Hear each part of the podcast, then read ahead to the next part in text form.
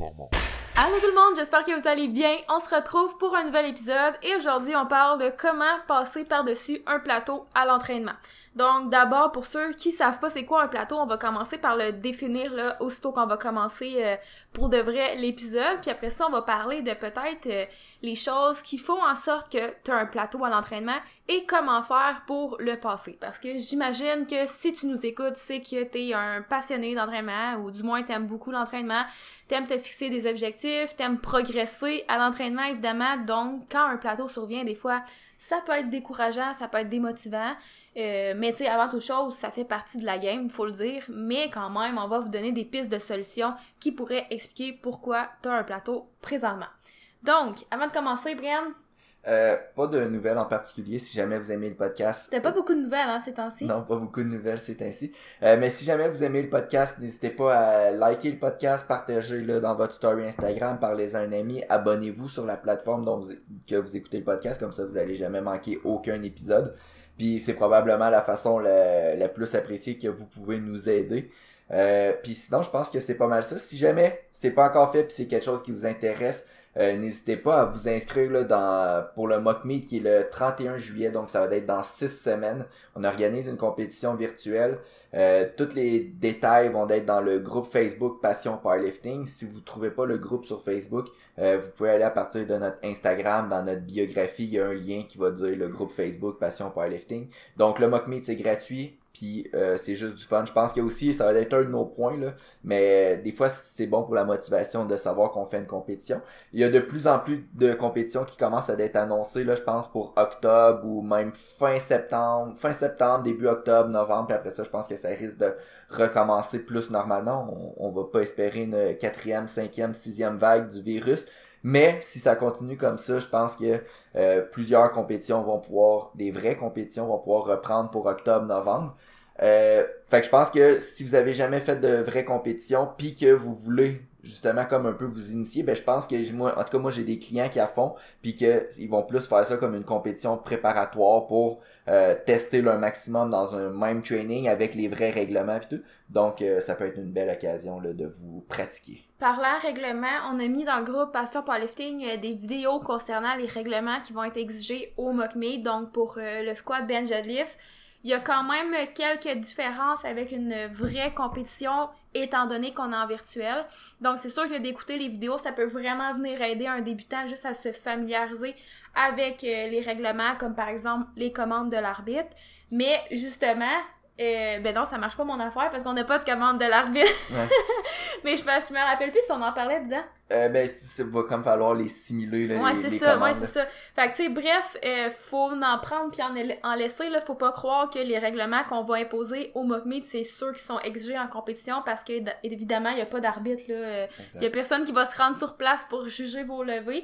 Donc, ça peut être intéressant, tu sais, côté, par exemple, profondeur du squat ou des trucs comme ça.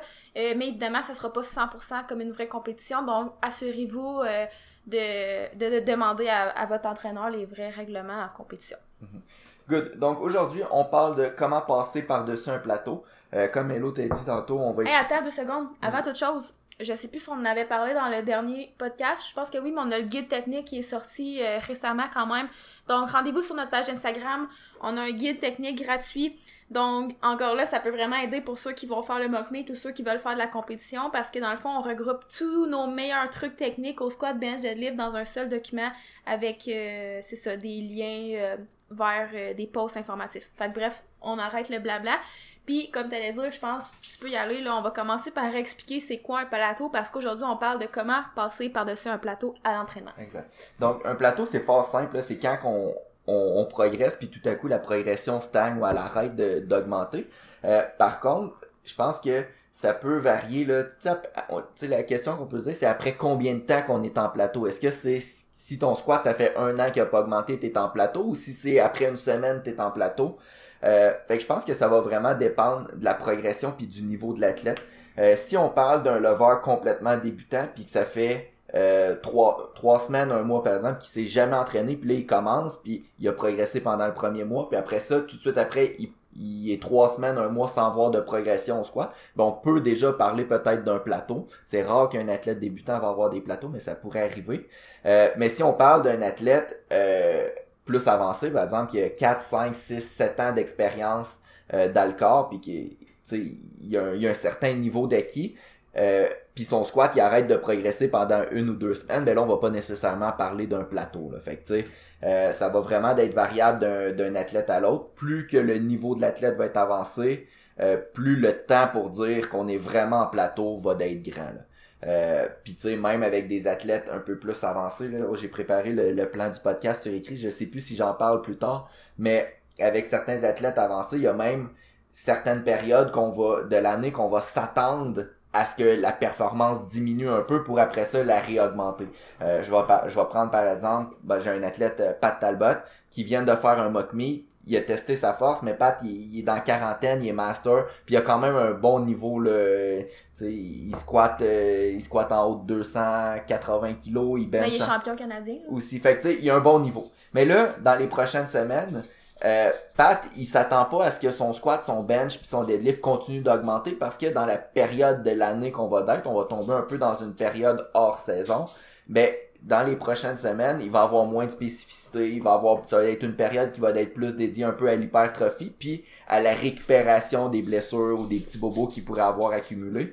Donc, euh, basé sur ça, c'est certain que euh, il s'attend pas à ce que ses performances augmentent. Mais il va pas nécessairement dire dans trois semaines qu'il est dans un plateau parce que basé sur sa sur son planning de l'année ou sa planification annuelle, ben il sait que cette période-là va être une période moins propice à des progrès à court terme, mais cette période-là est quand même super importante pour ses progrès à long terme. C'est pour ça que des fois c'est important d'avoir une vue d'ensemble, peu importe l'objectif. Tu sais, si tu te compares à il y a euh, un an par exemple, euh, ben tu sais ça se peut que ta ton niveau ait vraiment progressé puis que tu sais de ton point de départ l'année passée ça soit un petit peu plus bas puis là où t'es rendu maintenant ça soit plus haut. C'est ce qu'on souhaite évidemment. Mais tu sais dans cette dernière année là c'est pratiquement impossible que tu sais ça ait été linéaire que à chaque semaine tu t'aies progressé puis que t'aies jamais eu de plateau ou jamais de régression non plus là. Tu sais fait tu sais souvent on la ligne peut euh, tu sais comme la ligne peut être linéaire mais en vrai tu sais comme tu sais des fois tu fais un graphique puis là ça monte ça descend ça stagne ça monte ça descend ça mhm. stagne mais tu sais au final si tu fais la comment qu'on dit ça? Pas la, moyenne. mais bon la moyenne un peu de tout ça puis que tu fais un tracé euh, ben souvent, tu sais, ça peut être linéaire, mais quand tu regardes ça, tu sais, si tu t'arrêtes juste à ce qui se passe à chaque semaine, puis que là, il y a une semaine, ça va moins bien de prévu, puis que là, tu te décourages à cause de ça, ben, c'est sûr que côté mindset, c'est peut-être pas optimal. Mhm. Puis aussi, plus vous allez euh, progresser dans le sport, plus vous allez gagner en force. Euh, évidemment, ce serait beau d'avoir tout le temps une progression linéaire, là, même si on fait la moyenne puis tout, mais éventuellement, c'est évident que la progression va ralentir. Et un plateau à un moment donné va arriver, c'est presque inévitable que à un moment donné vous allez avoir euh, trois mois, quatre mois, puis que votre squat, votre bench, puis peut-être votre deadlift aussi, vos trois levées en même temps auront pas progressé. On le souhaite jamais, on le souhaite jamais, mais c'est euh, pratiquement inévitable. Donc, basé là-dessus, là, je pense qu'on a fait la définition d'un peu c'est ben, quoi un plateau. en résumé, un plateau, en gros, c'est quand tes performances arrêtent de progresser, donc on va dire qu'ils vont se maintenir, stagner, euh, tu sais, ça peut quand même être distingué de la régression. Là. Donc, on n'est pas en progression, on n'est pas en régression, on est plus comme en maintien, on est plus en stagnation, si on veut. Euh, puis, évidemment, la durée, là, pour parler de plateau, va vraiment varier euh, d'une personne à l'autre. Pour certaines personnes, ça pourrait être pendant trois semaines, pendant un bloc d'entraînement, pendant plusieurs blocs d'entraînement, dépendamment du niveau de l'athlète. C'est très, très, très variable. Euh, mais peu importe, je pense qu'il y a quand même plusieurs éléments qu'on peut regarder pour voir si ça peut justifier ou non euh, la raison du plateau. Donc, la première chose, tu sais, euh, à se poser là, quand tu penses avoir un plateau, c'est est-ce qu'il y a quelque chose qui a changé dans les derniers mois comparativement au dernier bloc, par exemple, où là, tu avais eu du progrès? Donc là, il y a une multitude de facteurs qui peuvent venir influencer tes entraînements. Tu sais, on en parle souvent que, tu sais, c'est beau avoir le meilleur programme d'entraînement, mais il y a comme tellement de facteurs en dehors de ça qui peuvent venir euh, influencer tes performances. Puis bon, ben pour les plateaux, ça y échappe pas non plus. Donc, tu sais, par exemple, euh, des fois, certaines personnes vont perdre...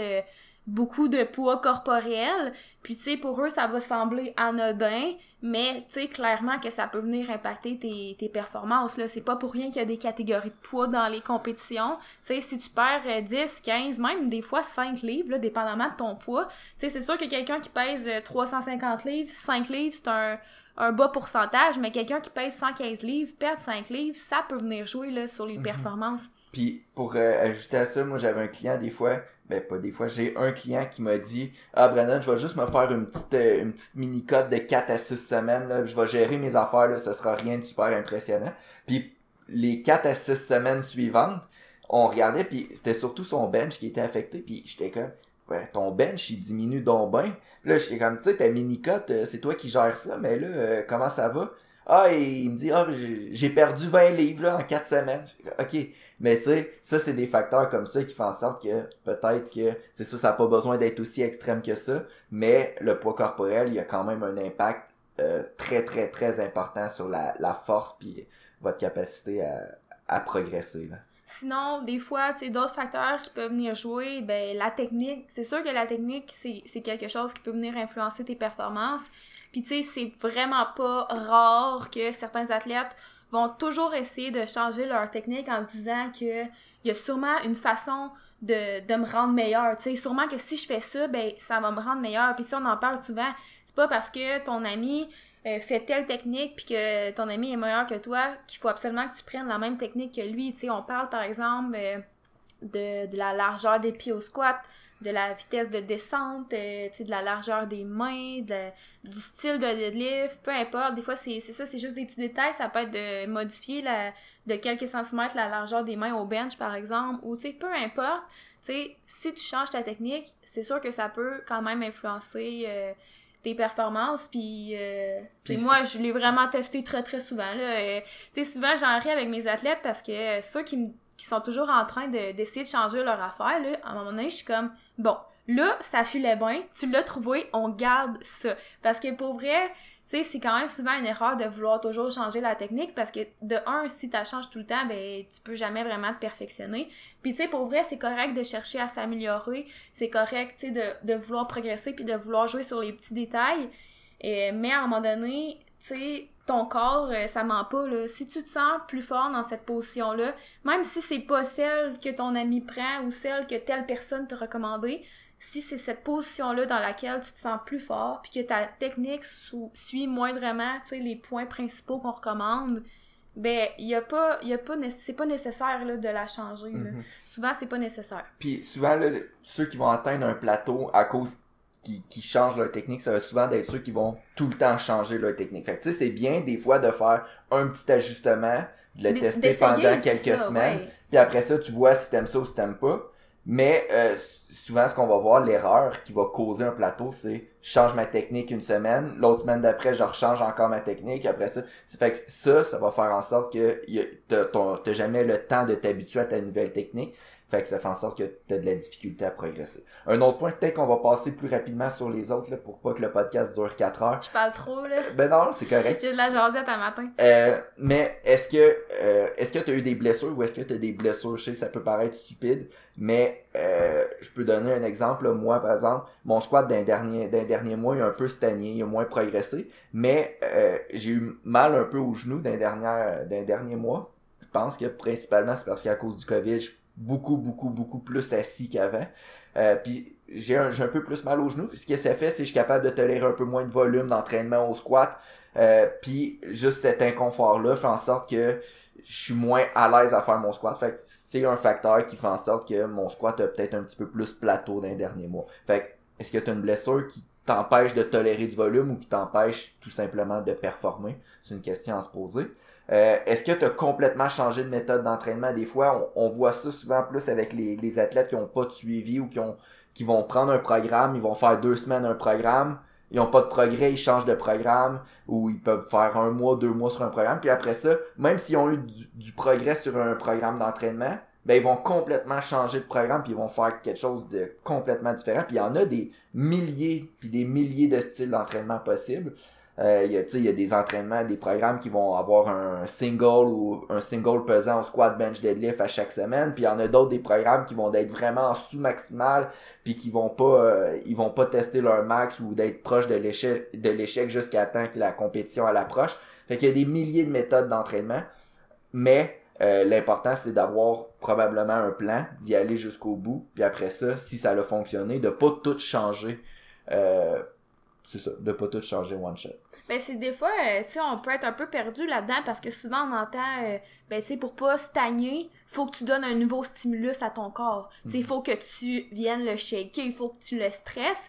Fait que, tu sais, souvent, euh, c'est ça, les gens ont comme la conception que s'ils font toujours la même chose, ça va faire en sorte qu'ils vont stagner, mais il y a des nuances à faire. C'est sûr que si tu prends ta semaine 1 et que tu fais toujours la même semaine avec les mêmes nombres de répétitions, les mêmes charges, c'est sûr que là, tu vas stagner, mais, tu sais, pour venir un peu, euh, tu sais, pousser ton corps à s'adapter à de nouvelles adaptations, hein, ça va de soi, euh, t'as pas à tout changer de A à Z, surtout si ça fonctionnait. Si ça fonctionnait, il y a rien qui empêche que tu refasses quelque chose de similaire. Puis ça se peut que à un moment donné, ben cette chose-là, ben, ça commence à moins fonctionner. Puis là, on peut le changer, c'est correct. Mais quelque chose qui fonctionne, nous on dit tout le temps, on change pas une formule gagnante. C'est sûr qu'on change des détails, on garde pas tous les mêmes euh, exercices par exemple, des trucs comme ça. Euh, mais vraiment de changer drastiquement de méthode, ça peut être une cause de plateau.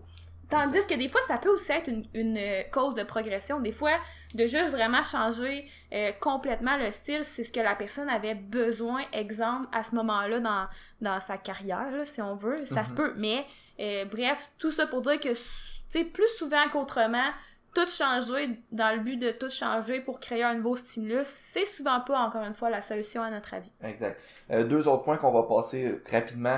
Euh, Est-ce que la fréquence d'entraînement a changé? Fait que si, par exemple, si tu t'entraînes, si tu étais habitué de t'entraîner quatre fois par semaine, puis là tout à coup tu t'entraînes deux fois par semaine, c'est évident que ça peut avoir un lien, mais aussi même si tu t'entraînais quatre fois par semaine, puis là tout à coup tu t'entraînes six fois ou sept fois par semaine, on pense que plus est mieux, mais en vrai mieux est mieux. Fait que c'est pas tout le temps.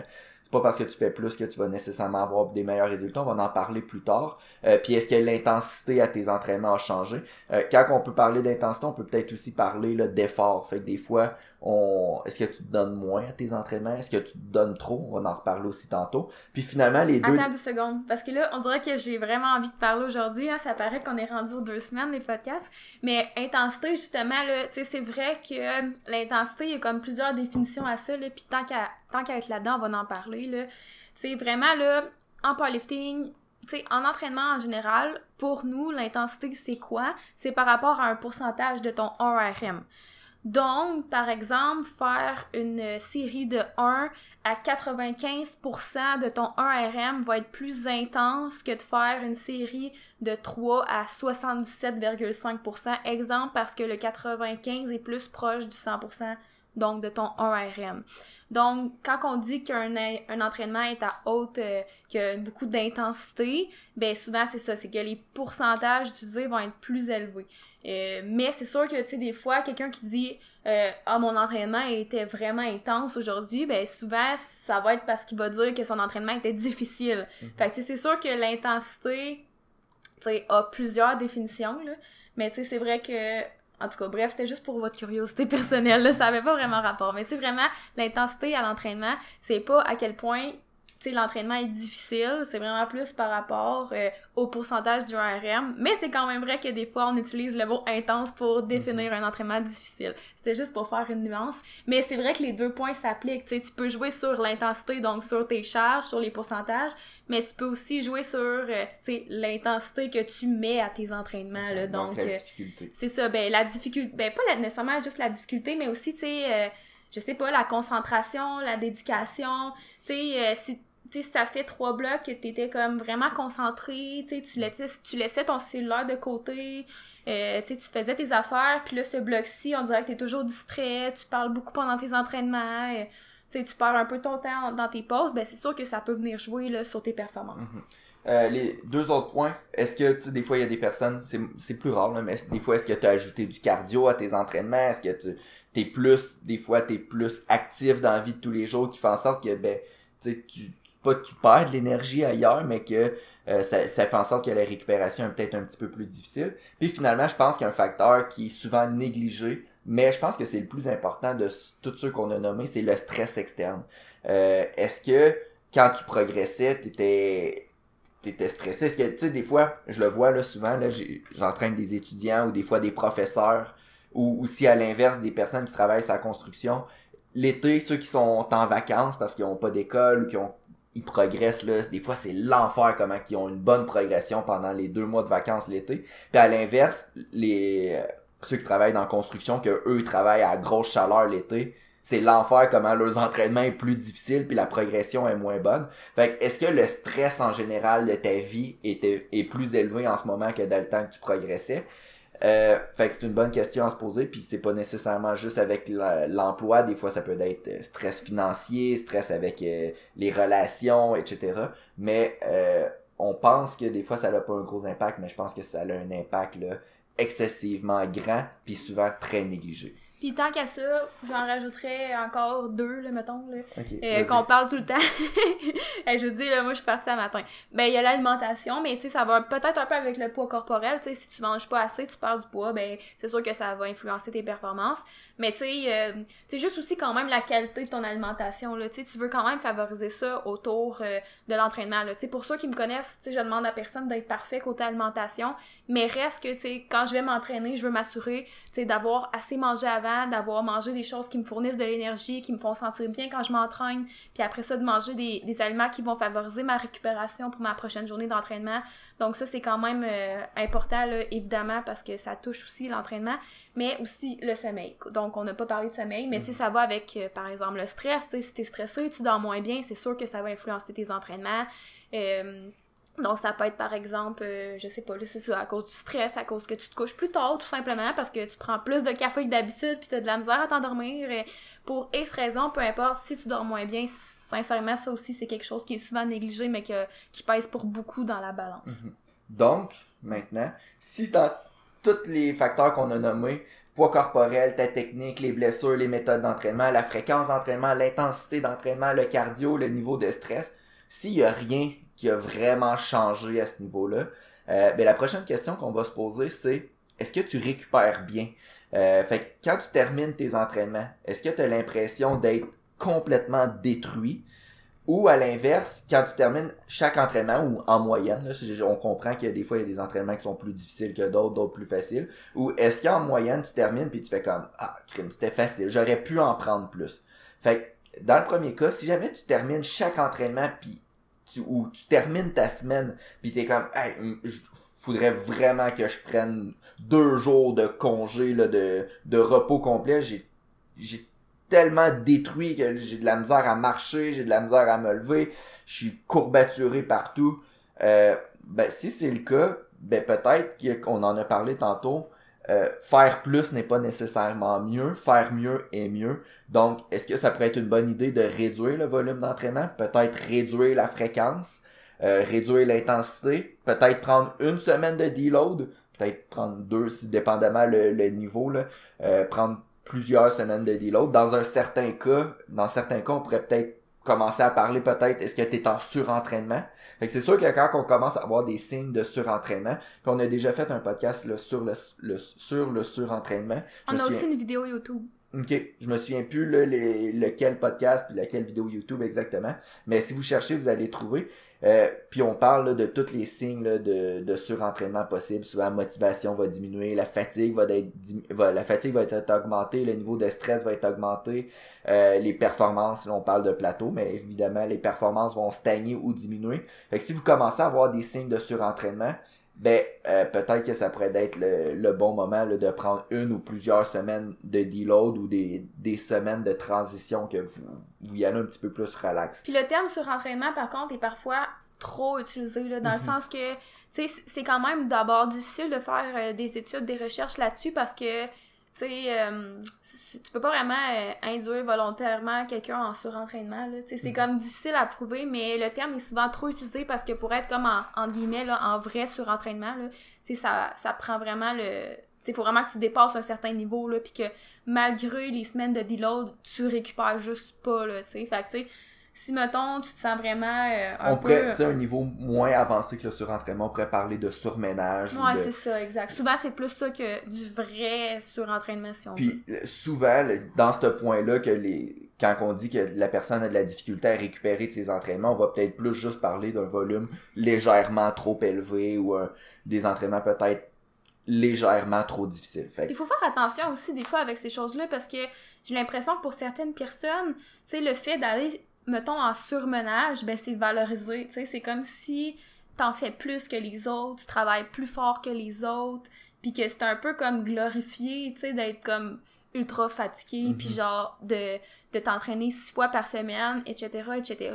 Mais qu'est-ce que tu veux au final? Est-ce que tu veux te sentir euh, comme plus euh, valorisé aux yeux des autres, tu sais, faire comme si tu sais, tu faisais plus d'efforts que les autres, ou tu veux réellement progresser? Puis ça revient encore au même. Le but, c'est pas d'en faire plus. Le but, c'est de, mieux faire. de mieux faire pour être... C'est quoi ta quote? Euh, D'en faire mieux pour être mieux. Mieux, mieux, c'est mieux. Mieux, c'est mieux. Plus, plus, c'est pas tout le temps Fait mieux. que si vous avez c'est quelque chose à retenir aujourd'hui, mieux c'est mieux. Non, mais c'est vrai. Puis c'est- parce que j'ai déjà été par là. Moi là, honnêtement, j'ai eu plein de phases dans ma vie là, puis ça ça en a été une. Tu sais, j'ai eu une phase où tu sais, pour moi, fallait que je prouve que je travaillais plus fort que les autres, mais tu sais, j'étais comme juste un peu dans mon monde là, puis tu sais, je voulais juste en faire plus plus plus, puis ce qui est arrivé au final, ben tu sais, je me suis fait mal, euh, tu sais, j'ai fini par régresser parce que je me suis fait mal, puis tu sais, j'ai pas progressé au final, mais dans ma tête, c'est comme je sentais que c'était ça qu'il fallait que je fasse, mais faire mieux, c'est mieux. Ok. Bon, à l'inverse, si jamais vous terminez vos entraînements puis vous êtes tout le temps un peu frais ou tu sais vous terminez vos semaines puis vous sentez que une autre semaine de fait puis une autre semaine relativement facile puis les semaines faciles s'enchaînent comme ça, ben euh, à l'inverse de réduire le volume puis de réduire la fréquence puis de peut-être prendre une semaine d'aider l'autre, ben peut-être que vous pouvez penser à est-ce que vous pourrez augmenter le volume, est-ce que vous pouvez augmenter la fréquence de vos levées? Donc si vous faites un squat, un bench, un deadlift par semaine, est-ce que vous pourriez commencer à faire deux squats, deux bench, un deadlift ou augmenter graduellement votre fréquence sur chaque levée. Puis est-ce que vous pouvez tout simplement augmenter la difficulté de vos entraînements? Puis ça, c'est quelque chose que moi j'ai fait récemment. Mon bench, il, il stagnait pas nécessairement, il progresse, mais un bench, des fois, ça progresse moins vite qu'un qu'un deadlift, là, vu que les charges sont plus basses un petit peu. Puis il progressait, mais correct, là, une progression normale, lente aussi, tu sais, j'ai quand même un, un niveau normal, là, fait que je Mais m'attends... non, mais là, t'es quand même bon, là. Ouais, mais je m'attendais pas, je m'attends, je m'attends pas à progresser au bench de 50 livres par mois, là. Non, Fait c'est que, ça. tu sais, je progressais, puis j'étais comme, je à chaque semaine, je finissais mes, mes trainings au- de haut du corps, puis je comme, il me semble que, tu sais, c'était des bons entraînements, mais je serais capable d'en prendre plus. Puis euh, depuis que j'en prends plus, puis tu sais, je me, ça a commencé vraiment simple. J'ai commencé par ajouter un exercice d'isolation de triceps, après ça un, un autre exercice d'épaule, puis au final, la progression elle a vraiment commencé à réaccélérer un petit peu plus parce que c'était vrai, ben j'étais capable d'en prendre juste un petit peu plus. Je dirais pas la même chose pour le le bas du corps, le, le bas du dos, les jambes, les quads, mais pour le crime, pour mes, triceps, mes épaules, j'étais capable d'en prendre un petit peu plus sans nécessairement ce que ça nuise à ma récupération. Fait que des fois, c'est des questions honnêtes à vous poser. Est-ce que vous êtes tout simplement capable d'en prendre un petit peu plus sans nécessairement ce que ça nuise à votre récupération? Puis des fois, tu peux te poser la question puis te dire, ouais, il me semble que je serais capable d'en prendre plus, mais si tu progresses en faisant ça, ça veut pas nécessairement dire que tu dois changer par contre. Mhm. Tu sais, là, on parle vraiment en termes de plateau, parce que des fois, ça peut arriver à crime. euh, je finis ma semaine, ça a été quand même facile, mais tu sais, si ça a été facile, mais que c'était euh, plus facile que prévu parce que tu progresses, puis que ça va bien, puis que finalement, la semaine prochaine, on va pouvoir mettre plus lourd, puis etc. Mais des fois, c'est juste bon signe, puis il faut pas toujours chercher à, à être euh, à terre là, à la fin des entraînements. Exact. Parce que si tu progresses avec le minimum, si on veut, ce que ça va faire, c'est que justement, quand tu vas atteindre un plateau, ben tu vas avoir du jeu pour ajouter des choses. Puis ça, c'est, ça vient peut-être plus avec l'expérience. Le fait que tu sais, un, un lever débutant qui progresse très bien, puis qui me dirait je suis capable d'en prendre un petit peu plus, ben j'aurais des réserves là, à pas nécessairement trop y en donner. Mhm, parce que je sais qu'il progresse, puis il connaît pas nécessairement son corps assez bien pour euh, pouvoir dire ah je veux rajouter un bench ou quoi que ce soit. Fait qu'un lever plus avancé, qui a, qui a l'expérience, puis qu'il y a plusieurs années d'entraînement d'alcool, puis il me dit Brandon, je genre je progresse mais je pense qu'on on pourrait encore un peu plus pousser mais là je vais être plus porté à, à écouter puis faire comme ok ben si toi dans ton corps tu penses que tu es capable d'en prendre plus on va y aller Mais je pense que dans les deux cas, tu vas écouter la personne. C'est Ouais, juste que c'est juste qu'il y en a une que tu vas peut-être y expliquer pourquoi. Tu sais, oui, tu comprends ce qu'il dit, mais pourquoi on va pas tout de suite changer les choses Mhm. euh, versus l'autre que tu vas dire ah ouais, tu sais, on pourrait essayer Exact. ça. La communication pour vrai, coach athlète, hyper important. Ça, je le dis tout le temps à mes athlètes, hyper important. Tu sais, il faut pas que tu sois gêné de, de parler à ton coach. Mhm. Puis finalement, si tu termines tes entraînements, ben si premièrement au début, là, toutes les réponses, là, euh, poids du corps, cardio, niveau de stress, technique, blessure, blablabla, Finalement, c'est un maudit questionnaire, il y a, notre affaire. il y a rien qui a changé. Tes entraînements sont ni trop difficiles, ni trop faciles. Tu, tu penses que tu sais, tu fais le bon volume adéquat pour toi. Euh, Puis toutes les réponses c'est non. Ben je pense que rendu là, ça peut peut-être être une bonne c'est peut-être rendu un bon point d'essayer peut-être de nouvelles méthodes. Fait que si tu si par exemple tu as tout le temps fait un style d'entraînement, mais ça peut être important, ben pas important, ça peut être une bonne idée d'essayer de changer. Fait que si tout le temps tes entraînements, tu commences avec euh, un heavy single RPE8 puis des back-off, ben peut-être que tu peux essayer d'utiliser un autre style d'entraînement, par exemple un 5-3-1, un cube ou whatever les les les, euh, les templates ou les méthodes utilisées en powerlifting. Je pense que ça pourrait être une bonne idée d'essayer quelque chose de nouveau. Euh, une autre chose, ça peut être juste d'essayer de travailler les, les différentes faiblesses musculaires. Fait que si euh, depuis 4 ans, ben, tous tes exercices d'accessoires au squat, c'est du front squat, ben peut-être que d'essayer une autre variation de à la place que de faire du front squat pour essayer de faire du pose squat ou avoir en accessoire des exercices de fessiers. Peut-être que euh, de travailler, de mettre l'emphase, l'accent sur un, diffé- un muscle différent, ben peut-être que ça va t'aider. Euh, L'autre point que j'avais noté, c'était changer les accessoires. Fait que c'est exactement ce que je viens de dire. Euh, des fois, modifier le split d'entraînement. Euh, fait que tu sais, si t'es habitué de tout le temps faire ton bench jour 1, puis euh, faire, mettons, jour 1 squat bench, ben tu sais, des fois juste d'essayer de modifier pour voir si en changeant les, les jours de, de place ou en changeant les, le split d'entraînement, ça peut aider au niveau de la récupération ou juste aider au niveau de la motivation. Puis je pense que là, ça va être le prochain point. Ouais, c'est euh, moi qui voulais rajouter ce point-là à la fin parce que Seigneur Dieu que je trouve que ça fait une différence, la motivation, puis je le sais que tu sais souvent vous allez entendre euh, tu sais, tu seras pas toujours motivé. Des fois, il va falloir t'apprendre à être discipliné. Tu sais, c'est vrai, là. Tu sais, je veux dire, euh, tu sais, si t'as des gros objectifs, euh, ça va pas nécessairement te tenter à tous les jours. Puis des fois, juste, sais, de, de te pousser un peu dans le derrière, euh, c'est ce qui, ce que tu vas avoir besoin cette journée-là. Ça se peut. Mais par contre, tu sais, si t'es jamais motivé ou si t'as rien qui te drive, euh, c'est sûr, sûr, sûr, sûr, sûr que ça peut impacter tes performances. Honnêtement, moi, je suis comme euh, ben, le- l'exemple parfait. Je sais pas si c'est un exemple parfait, là, mais tu sais, maintenant, Bren, il me regarde tout croche, je sais pas ce que je vais dire, mais tu sais, pour vrai, à chaque fois que je me suis inscrite à une compétition, tu sais, mes performances ont vraiment augmenté, juste parce que là, tu sais, j'avais vraiment un, un objectif vraiment concret, tu sais, genre un deadline Mhm. concret, puis je le sais que je suis pas la seule, que aussitôt qu'il y a une compétition qui est comme officielle, euh, tout au, tu sais, tout côté mindset, là, il y a un, un chiffre qui se fait, là, puis sérieux, c'est c'est pas à négliger. Tu sais, je trouve que c'est vraiment pas à négliger, mais peu importe ce qui te motive, si toi, les compétitions, euh, ça te stresse trop, puis d'en faire deux par année, là, c'est bien en masse, ben tu sais, c'est correct, puis ça peut être autre chose. Mais tu sais, faut que t'aies quelque chose qui te drive. Puis c'est pas d'être finalement, motivé. Hello, qu'on Ouais. a fait 33 minutes de podcast pour faire une grosse pub sur le mock meet. Hein?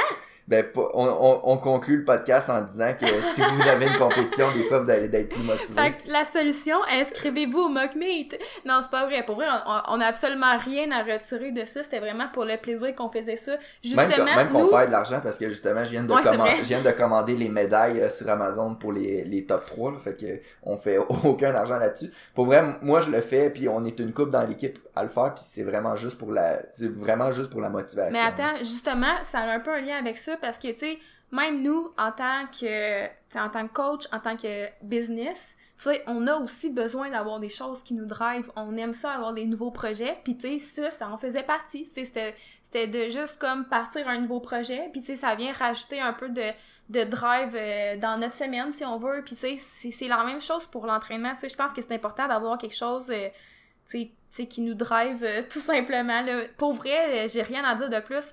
Ça fait vraiment une différence. Le mindset fait une différence. Euh, la, la façon que tu arrives au gym, la, la confiance aussi que tu en toi, en tes objectifs, ça fait tellement une différence. Puis ouais, voilà, j'ai rien à dire de plus, mais sincèrement, je sais pas, faut, faut le vivre pour le comprendre. Il y a pas sais, il y a aucun meilleur feeling. Non, peut-être pas, il y a peut-être des meilleurs feelings dans. Il va y avoir d'autres meilleurs feelings que je vais avoir dans ma vie, mais tu sais, tous les souvenirs que j'ai de mes préparations en compétition, puis de, des compétitions en tant que telles, c'est comme tellement des beaux feelings, c'est tellement des beaux souvenirs, puis que, tu sais, je souhaite à, tout le monde de vivre ça, mais oui, ça peut faire une différence euh, dans les performances, à mon avis. Good. Ah, quel beau speech! Good. Donc, euh, on va terminer le podcast là-dessus. Podcast un petit peu plus long aujourd'hui. On avait comme repris l'habitude de faire des podcasts de 20 minutes. Euh, ouais, mais tu sais, ça veut pas dire que les gens préfèrent ça. Vous nous direz ce que vous préférez. Puis si jamais aussi vous avez des questions ou des, euh, des intérêts, ben, juste vous voulez qu'on parle d'un sujet peut-être dans un prochain podcast, n'hésitez pas à, nous l'écrire. Euh, on est tout le temps ouvert aux suggestions. Puis même que des fois, ça nous fait plaisir parce que on, généralement, on trouve les, les sujets par nous-mêmes. À un moment donné, des fois, on, on aime ça savoir ce que les, les ce que vous voulez écouter justement. Mais des fois, c'est des choses qu'on pense pas non plus. Là. Mm-hmm. Donc, euh, Merci d'avoir été à l'écoute, puis on va se reparler dans deux semaines. Bye bye! performant.